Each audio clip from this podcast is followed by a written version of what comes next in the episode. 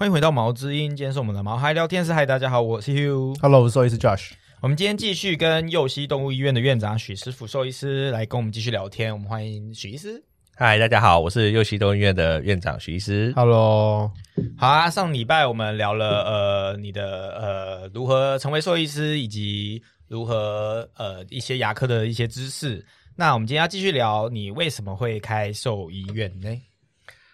好，其实大概总结起来在两个点吧。第一个就是收入其实会有差异啦，虽然我到开到现在觉得 CP 值不是很高，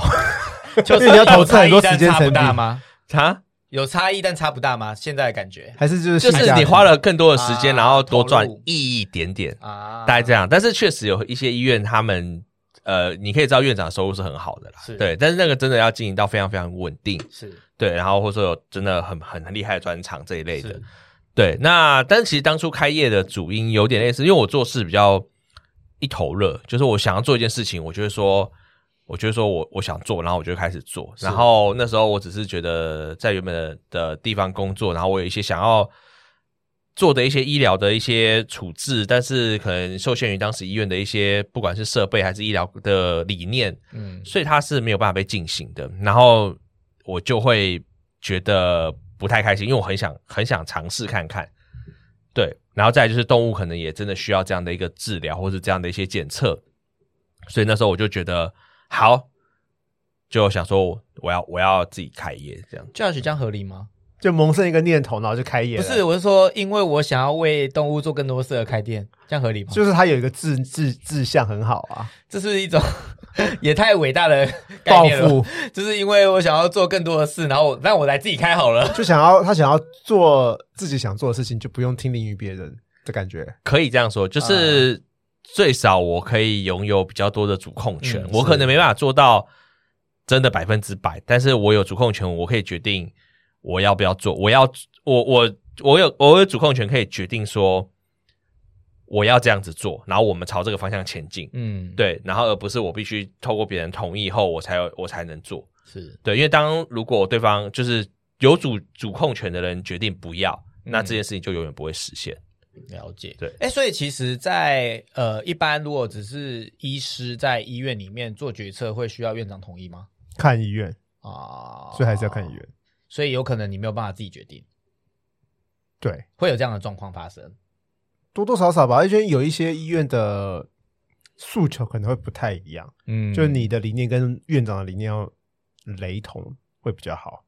所以先讲结论，那你开完医院之后，跟嗯现在的心情，跟你当初你做了这个决定，是因为想要做更多事的呃结论，你是有觉得相符的吗？有啊，蛮好的。所以是开了是最后是满意的，就是做了这个决定是满意的，对，我觉得最少，我觉得先不要讲收入的部分好了，收入我觉得可能还在努力啦。是但是在理念实现上，好，在医疗的这个呃，我自己期望的医疗的品质上面，我觉得是有在往我想要的方向前进。就是很多事情，我觉得应该做，我就可以去，我就可以开始尝试去做，嗯然后可以开始规划医院。有我们有一个目标，然后我们也可以去规划说可能多久可以达到这个目标，然后中间要怎么去调整，然后去呃回到上一集有讲到，我很喜欢那个就是就是解决问题的那个，然后所以我觉得还有一个是医疗团队的建立啦，嗯因为我会觉得 OK，我我觉得我们我想要聘请我想要的医师。对他们的专长，然后他们的能力上，或者说我们的整个团队合作的一些氛氛围啊，这很重要哎，对，或者默契啊这些东西，其实我是觉得都慢慢有在往我想要的方向前进啊。这个点还不错诶，因为其实呃，在各行各业啊，你去一间公司，然后你跟同事合不合得来相处好不好玩，这是一个很重要的事情。就是你每天要做一样的事情，可是你跟呃不好相处或不喜欢的人在一起，也是要过一天；但是你跟好喜欢的人在一起，也是过一天。所以当院长，我就可以选我要跟谁好聊一起工不好聊作一整天。所以这个这个这个这个这个还不错诶，对啊，这个点还不错。就是我我还蛮喜欢那种就是怎么讲，那叫做 build 的感觉，就是、啊就是从零 building 然后然后慢慢慢慢把我想要的一个呃画面建立起来的那种感觉。嗯然后当然它不会是完美的，但是它可以越来越好。是对，所以你是呃职业多久才开始呃职业了多久才开医院的？就是你先当员工多久了？大概六七年吧，六七年。对然后现在开业多久了？快要四年。四年。嗯，那当员工跟当老板的心情有什么不一样吗？这七年跟六四差异很蛮大的。跟，四年的心情，因为我觉得员工最简单就是打就上下班嘛，是。哎你下了班基本上事情就不干你的事了。嗯。就算这个 case，我我们临床来讲，就算这个 case 是你接的，嗯。你可能就交接给下一个人就好了，交嗯。交接给你的同事，然后让他去后续 handle 处理，他可能也不会，同事可能也会认为就是这这他也不会再特别来烦你，嗯。因为当这 case 下班就下班，对，下班就下班了，然后他有状况，他可能就直接处理，或者说他就会嗯。请示院长之类的方式去做后续的处理。可是，当你今天变成老板，这个层，这就是你变成院长，或者说你变成整个，我通常不喜欢称自己是老板了，因为我觉得我比较像是负责人。就是这一个医医疗团队的头。领导人啊这种概念，然后所以变成是说你没有办法丢包，因为你就是那一个。嗯。你要负责这间医院，要把所有事情处理完的人，因为我其实我我也当过员工，所以我我我完全可以理解员工的心态，嗯。而且我也知道我没有任何的权责要求员工用一样的心态来来来面对我的医院。嗯。对，因为那他对他们而言那就是工作，所以呃，简单来说，他们处理事情，员工处理事情的方式，跟我处理事情的方式一定会有落差。是对，然后所以我也不可能说把医院就丢着。我们有时候可能放假的时候会暂时放，可是他你就是会其实还是新系医院的，对，但是有然后再是有事情的时候，你还是得把它处理掉，因为当你今天没有去处理的时候，它就是这件事情就是会呃放着，嗯或者说它就是会出出状况。嗯嗯嗯对，因为呃员工他不会用一样的方式去想这件事情。理解。对，正常来讲的工作上是这样。那有没有一些是你在当员工讨厌老板的事情，然后后来发现当老板之后是觉得，嗯，他们也是无辜的，类似这样的概念？其实我在以前就想过这样的事情，因为我常常听到一句话，就是换个位置，换个脑袋嘛。嗯，对，我不希望自己成为那样的人，是所以我会我我处理就是在处理员工事情上面，我会告诉员工我的难处是什么，嗯然后我会告诉他们我为什么会这样子去处理这些事情。是，对，那员工能不能理解我，其实我不知道，因为他不会在我这个位置上。是可是我会尽量站在员工的立场去想嗯这些我们在处理这些事情的方式怎么样是比较好的，双方都是可以接受的。嗯嗯嗯嗯，对。然后你说你说什么那个事情吗？就是你有没有就是以前在当员工的时候抱怨老板的事情，然后后来你在当老板的时候发现，哎，我这样子好像不太好，就是我现在他当初这样做好像是真的有原因的。之类的，我想一下哦，没有，没有。我我其实所以你本来就是一个不是因为我太会抱怨老板的，不是因为我之前老板他当他做这样的事情的时候，我会警惕自己，我不要做这样的事情，所以我我 所以不会让这些你之前抱怨过重蹈覆的事情发生辙。对、啊我我我，因为我觉得这对我而言是一个借鉴，因为嗯当我是员工的时候，我觉得这老板做这样的事情很靠北，然后、但是我又在当老板的时候又在做这样的事情。又在做这样的事情，啊。我就会觉得啊，我这不是自打嘴巴嘛？但是我、啊。我我其实不希望自己变成这样的人，嗯所以那些我觉得很靠北的事情，其实你都没有让它发生。我都有。因为我我我一定还记得，所以我、啊。因为他真的一定是真的很靠北到、啊我到现在都还记得。到现在都还记得。对我对这种事情就是记忆很深刻，所以，所以我在现在我基本上我不希我我不希望它会发生在我身上嗯啦。对，这样很好啊，这样就代表你没有成为传说中那种换了位置就换了脑袋的老板啊，因为会发现自己也发生过，就代表你换了位置换了脑袋。你在员工的时候去靠北老板，然后当然你在当老板的时候去做了跟之前被靠北的老板一样的事情，那就是换了位置换了。但是这代表你不是感觉徐一是好老板，的老板。好，那所以呃，受呃右西其实是在南港，嗯。但是我记得你是住山上啊，那啊，你为什么会选择南港来开右西呢？其实选点哦，好，那就 我我就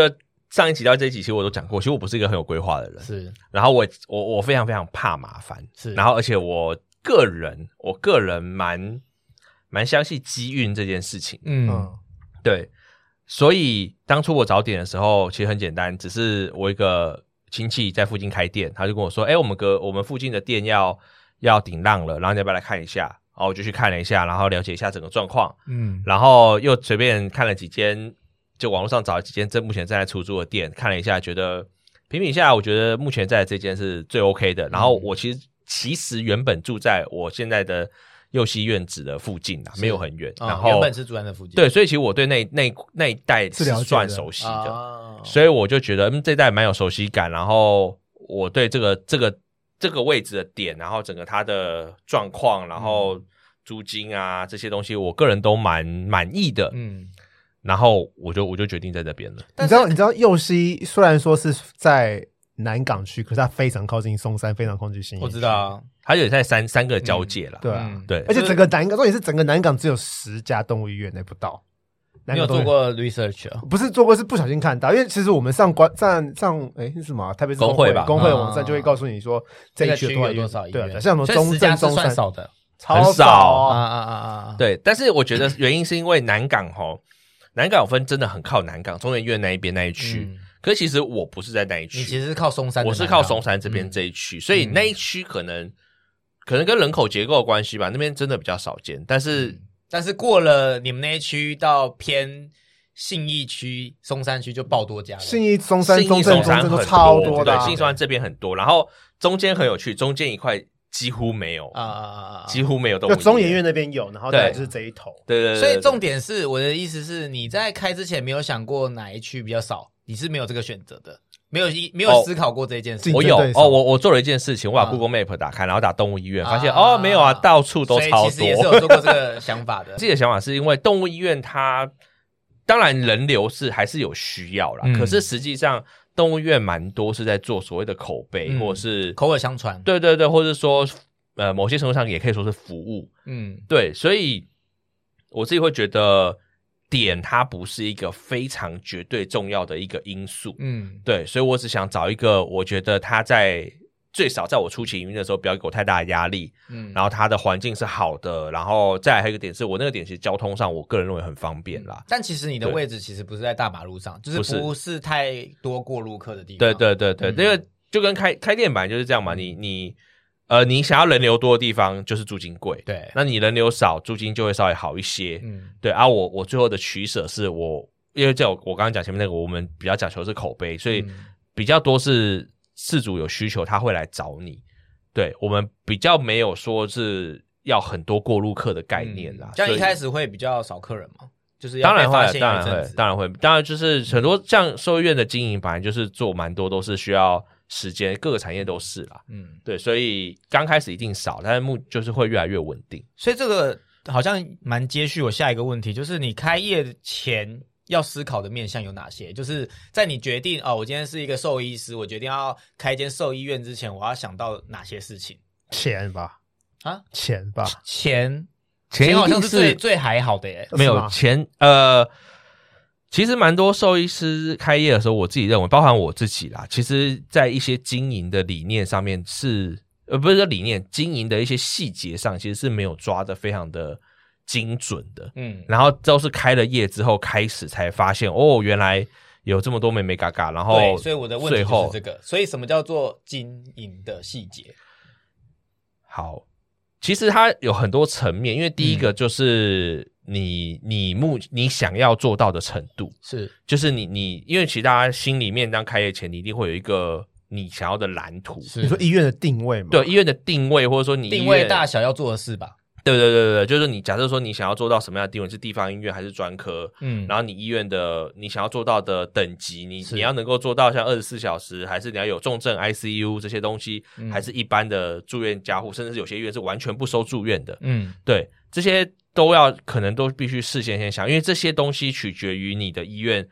它会是怎么样的规模，还有你要投入的资金，还有你要呃雇佣的人力啊，然后设备的这些考量都有。那那这就其实就蛮重要，因为你当你这些东西都出来之后。你再去把它换算成金钱的数字，你就知道资本你大概要需要准备多少。而且我可以举手，就是嗯现在的兽医院跟我们小时候的兽医院其实不一样，对不对？小小时候的兽医院其实没有那么多设备，小时候兽医院就是一间啊，就是感觉投资成本没有很高，然后就是有一些笼子，有一个看诊台，没有太多检查设备，然后手术就直接在开放房间做手一些理学的。设备而已。对可是现在的兽医院其实都是灯光美气氛佳，很像现在开满街的牙科，就是装潢都很漂亮，然后什么设备都有，该有的 X 光什么都有，就是好像是不一样的概念，对不对？，对，因为大家的医疗需求提高了嘛，医疗也进步了。对对对对对，所以自然就你就会有这些，就是大家的等于说四组需求提高了，那医院的需的跟这样等跟上级就要提高。对，嗯，嗯所以当你把这些东西基本开业的东西都思考完之后，你知道你的资资本、你成本大概要投入多少，是然后再来可能还要你要去换算的是你的营运成本，因为我觉得营运成本其实是很多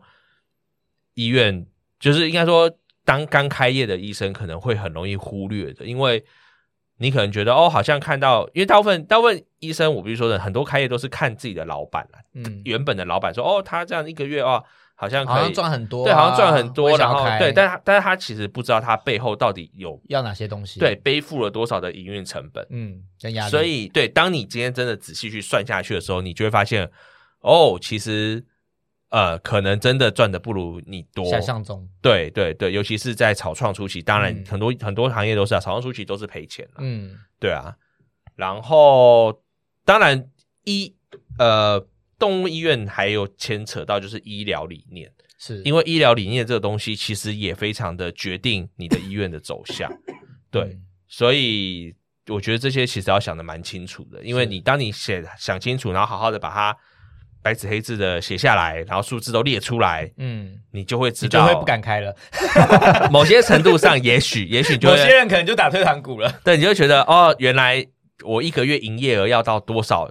就是你的你的门诊额要到多少多少的金额，嗯你才可能打平。嗯啊，你没有打平就是赔钱，而且像一般医生，假设收入可能五到十万，但是你开业可能一赔一个月是赔十万、十五万、二十万在赔，那要烧到你赚钱为止。对，烧到你打平，然后打平再慢慢把这些钱慢慢赚回来，嗯然后你可能前面要投资个五百万、一千万，嗯，那你就就这个过程中，可能就要去思考要不要做这样的事情，有没有就是你你想开这间医院的这个冲动，或者说这个期望有没有真的高过于你愿意负担这个好几年的这种责任对，然后甚至这种，因为有些人可能对这种负债是很有压力的，嗯他他能不能撑得住这样的压力？理解。所以经由你的回答，我又想到了跟我们下一题非常有关系，就是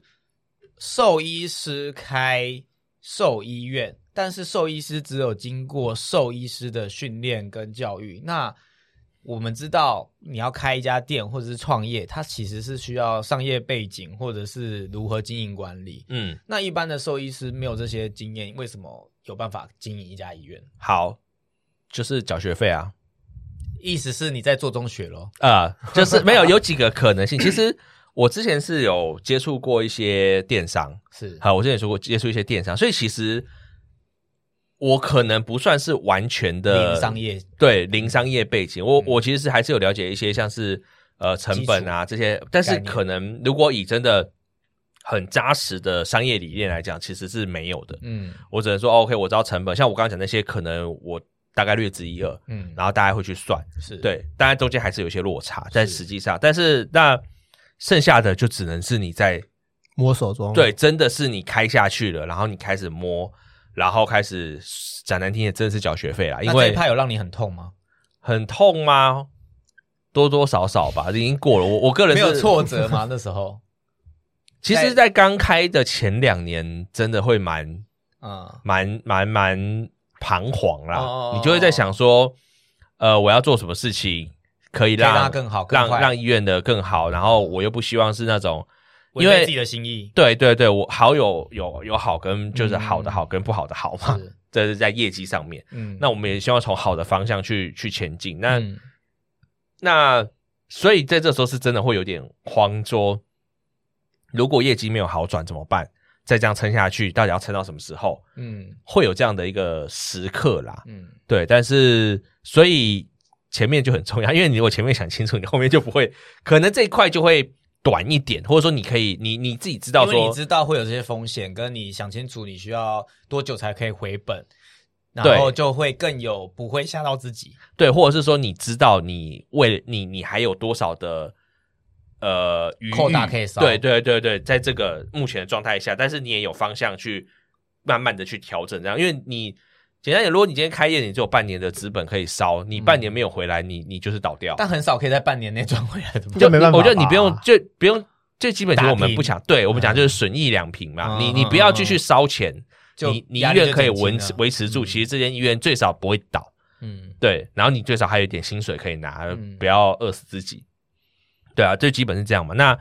你你如果知道这样的一个状态，你可能去预期半年到一年你要达到，但是你你没有达到，可是你可以多撑多久？你自己理解的话，你就比较不会那么慌。所以这些其实是在你一开始开业前就已经想清楚了。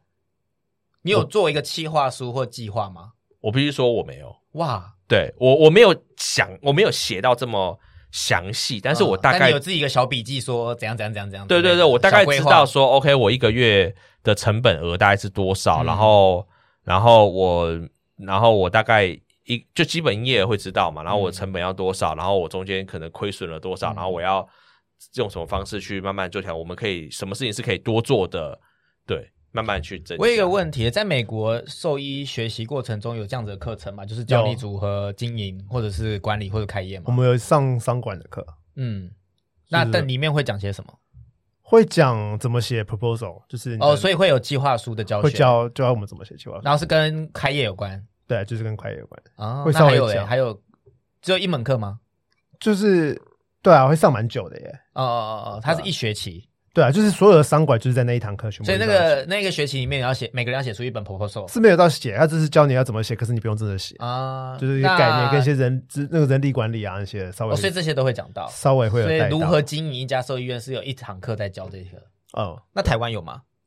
？no 台湾的大学呃有兽医教育里面没有这一环，没有没有这堂课，啊所以大家都要自学。所以你要对你要自己去学什什么什么 E EMBA 什么之类的吧。啊，对，如果如果有所以 EMBA 是理论吧，它不是实作吧？就是类似所以商管啦所以某某些程度上啦，我我自己是理论跟实作还是不一样啊。我自己哦是没有上过这一方面的课程的，我比较多真的都是在实作上，然后慢慢的去调整。那在台湾有呃组织或团体或公司在辅导人家开医院吗？有我记得好像现在有，以那个啊前没有了。啊，陈志芳对对对对对对，这是最近几年才才开始有在做这样的事情。所以开始有人可以呃教教你怎么做，不会让你有初期的摸索。对，他就是，而且他是比较针对兽医院、嗯动物医院来、对我来做我其实也是只兽医院。对对对，那那确实目前是他们有在做，嗯那嗯嗯嗯，其他事我真的不知道。了解。对，所以在台湾每个开医院的医师都还蛮勇敢的、啊，就是一个都是一个赌注。就是对，有点类似，就是我我我们就是想要做些什么，不管是想要多赚点钱，还是想要做实现一些医疗理念，嗯，然后就做下去。对啊，那其实都还蛮厉害的。嗯，所以也有很多是就就倒了就倒了。对对，其实我下一个问题是要问说，嗯台湾的兽医院倒的比率跟速度高不高？这我其实没有非常应该没有人去做这个调查啊，没有没有一个真正的数字。我意思是说，就是你这样在台湾十几年来的经验，有没有常听到兽医院倒，或者是大家大概多少年会倒？我觉得我自己的认为啦，嗯真的倒大部分不是经营不善，可能不是经营不善，嗯嗯嗯，可能是例如说呃一里面的人员的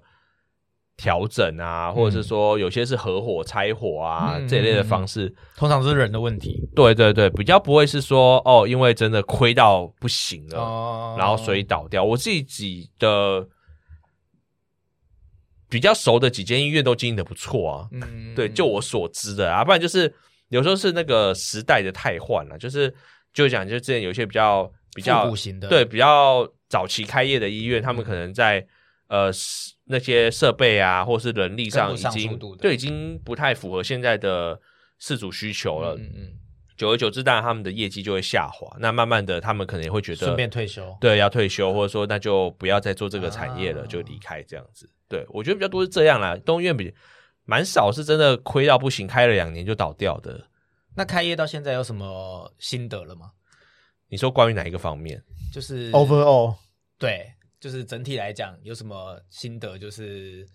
呃，给你的带来的想法，或者对开业这件事，对开业这件事情哦，我自己是觉得，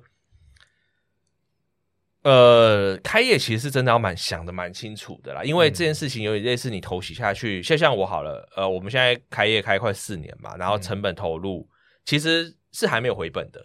对，四年了也没回本，没有没有，其实不不是非常容易，但是你有薪水拿吧？我有薪水拿，啊我有薪水至少我有我我是有我是有领薪水的啦，然后但是他是没有回本的，还还没有回本，整个医院的投资下来还没有回本，还没有回本。对，但是呃，简单来说，我不是一个像工作，就是我做一做做了三年四年，我觉得啊，这我不想做，我就换一个我换一个我就离职，我还可以休息三个月再再继续做，嗯我只要口袋够深就可以。可是医院开下去就不是这样子，因为你只要说哦我不做了。你就是亏就倒了个，你就是亏个五百万、一千万，嗯对，或者七八百万之类的，你就你就亏掉了。嗯对，然后那所以他会决定，如果开业下去，他其实会决定你未来可能十年、二十年的生生活的模式。对，所以就真的要想蛮清楚，是你对这件事情是不是真的喜欢？啊，对，因为我自己其实是蛮喜欢的，OK 的，就是我觉得，当然他很累，当然他有蛮多的挑战。你好像常常要睡医院，对不对？我说医院不是因为需要啦，这样好像不能问哦。就是 好了，呃就有时候确实是要，就是顾顾一些比较重症重症的，对对对对。但是呃，就是如果你不会觉得你乐在其中的话，其实这件事情会让你很辛苦。也就是说，如果你只是为了想要赚更多钱，想要开兽医院，其实这个决定不是好的。哦，不一定诶。哦，是哦。如果你真的赚到很多钱了，你你就会很开心啊。可是，可是，如同你所说的，你必须要喜欢这件事啊。虽然说他让你做了很多，赚了很多钱，可是你付出的时间精力是这一段时间是你不开心的。我要看人的，有的人就是不一定为了赚钱，啊对对对就像为了赚钱可以牺牲一切。对，就像有些人可以为了赚钱去做他不喜欢做的工作，但他看到那些 income 进来的时候，他就可以激励自己再去做一样。但前提还是要喜欢，因为这是 fifty fifty percent 啊。你有一半的几率你会赚不到钱，但又不开心啊。对对啊，所以你还是要是喜欢这件事，然后再加上想赚钱再去开业。但是想赚钱的人，他会让这件事情让他变得可以赚钱。啊，其实各行各业都是你商业头脑之类的，商业头脑，anyway 都都可以。对，是对啊，所以我的想法是，我直接讲我我自己的感受好了。好我感受就是，我虽然蛮辛苦的，然后也真的花很多时间，然后甚至有一些牺牲，嗯，但最少在做这件事情上面，我不会觉得，我不会觉得它是不值得的。是啊，对我，我会觉得它它其实让我的人生变得蛮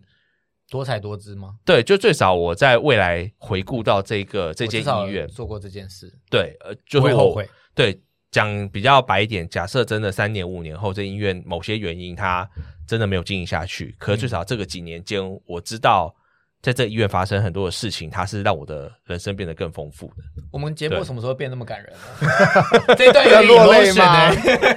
我都要感动到流泪了。听一个老板这样子讲他内心的感感受，其实还蛮感人的。嗯，你们所以接不后悔？吗？不会，啊，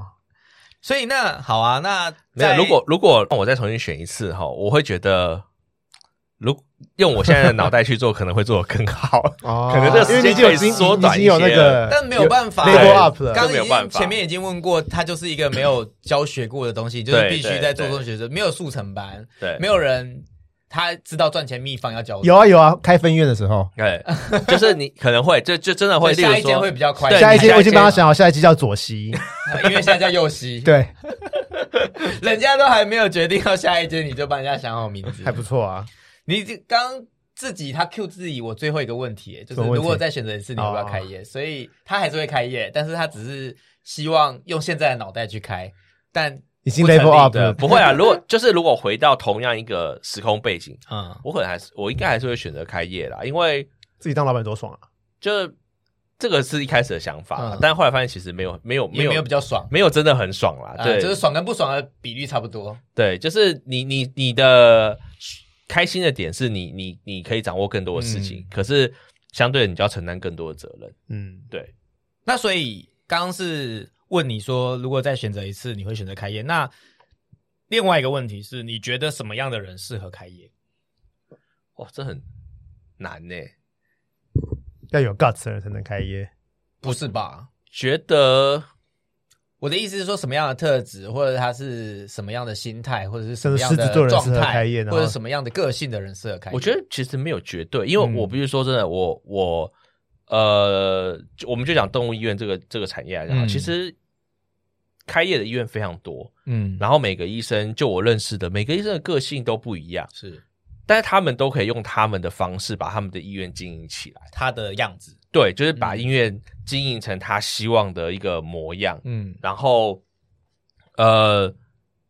看起来啦，就我目前看起来，他们应该都是蛮开心的啦，都是是。都有在乐在其中的感觉。嗯但他们也绝对不是统一的个性嘛，所以我不认为一定要怎么样才可以做这件事情，嗯，比较多是心态上的调整，就是你要想清楚，对你要你要尽量啊规划对想清楚对对对，尽量让你自己是不要为自己的决定所后悔。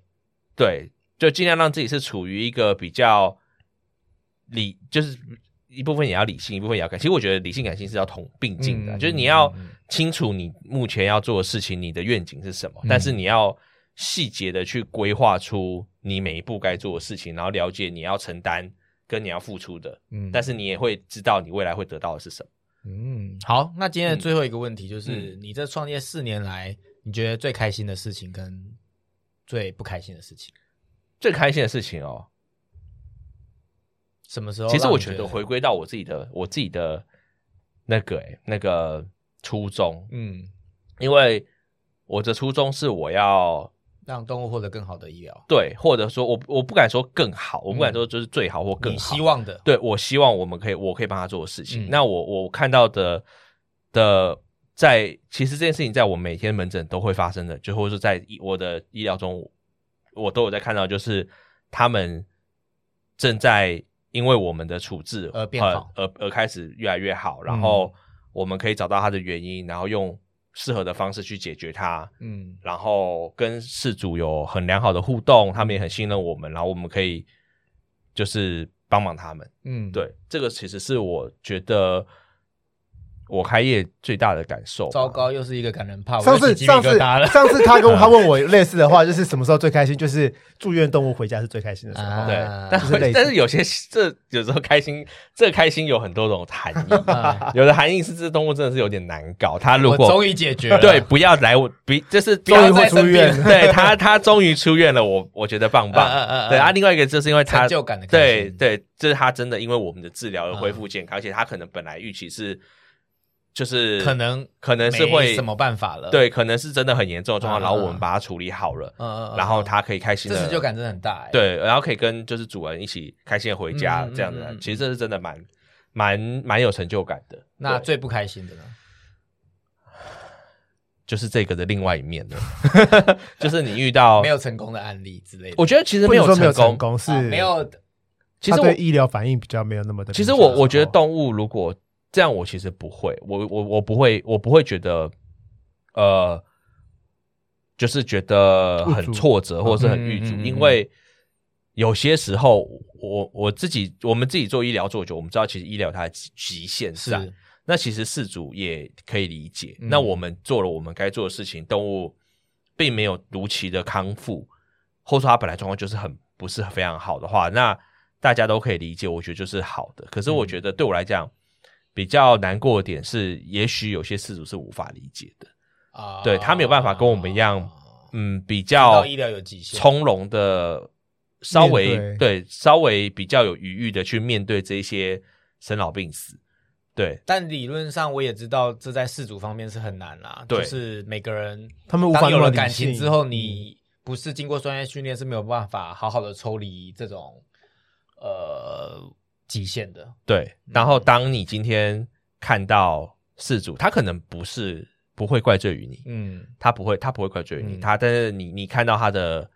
呃悲伤挫折，你看到他的难过，嗯然后你看到了就是动物的状况不好，甚至离开了，嗯。那个当下其实是是是是蛮难受的啦。嗯，我理对，解。当然当然我也知道，就是在这个途路途中一定会一直不断遇到，所以生老病死，你只能就对我而言，我只能尽量的做到每一件我可以做的事情，嗯然后甚至有些情况下是，我我不可讳言是，你知道你有些事情没有做到，嗯可能是在已经假设这只动物它生病了三天五天后，嗯你才发现哦，有一件事情我们可能不小心遗漏了。嗯那但是我们赶快把它补补救回来，或者说好不容易，然后突然间才思考到说，哦，可能是有这个方向的的的一个模式可以去思考，嗯才找到它的原因去帮他做治疗。但也许有时候时间上是已经来不及，嗯对，所以这种时候对我而言是最最难受的因为因为你知道你曾经有机会可以，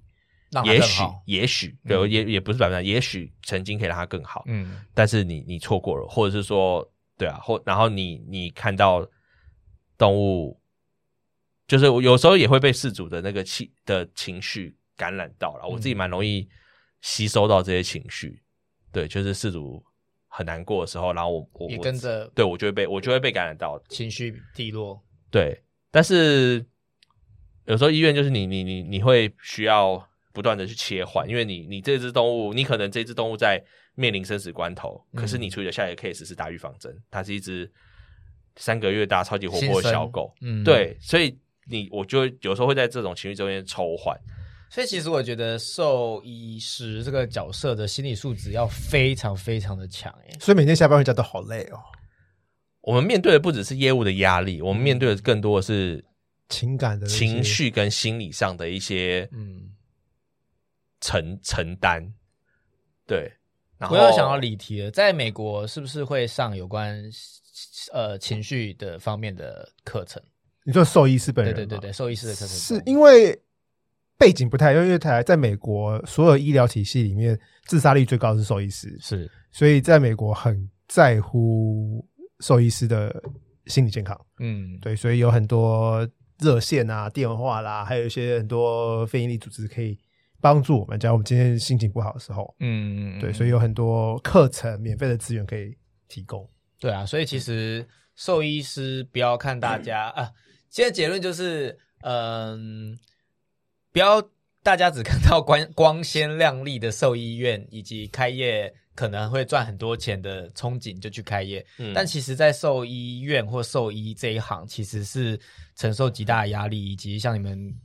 忙碌之余还要去上课，充实自己，消牺牲自己的睡眠时间，也亦或者是呃休假时间，嗯，但是呃，开业不一定会赚大钱，但是就是呃，如果你是本着你想要为宠物服务，让他们过得更好的医疗品质的话而去做，那反而才会是开心的。总而言之，希望这一集对正在骂老板的兽医是想开业 赚大钱有帮助，就是你可以知道开业之后会长怎么样子，你会需要想到的事情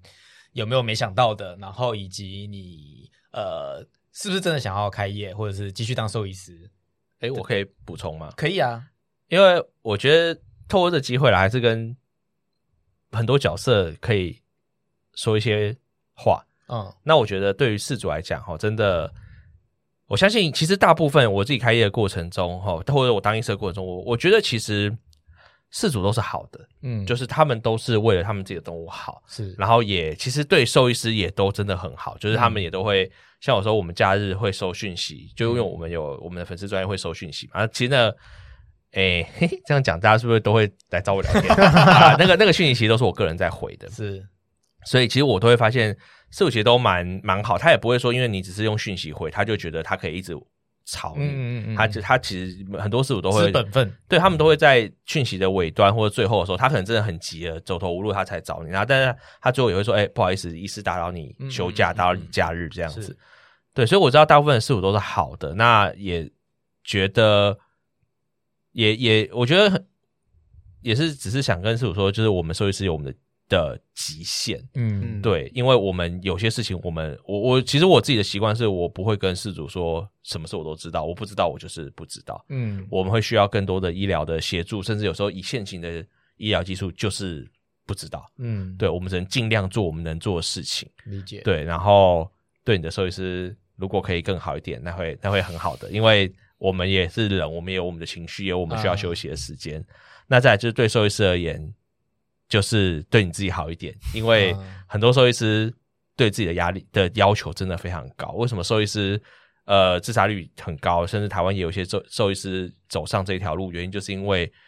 自我要求真的很高，然后面对的是生离死别，面对的是事主的的这些期望跟责任，所以我觉得某些时刻也是要让自己学会放下啦，嗯。然后让自己学会就是抽离这些情绪，因为是。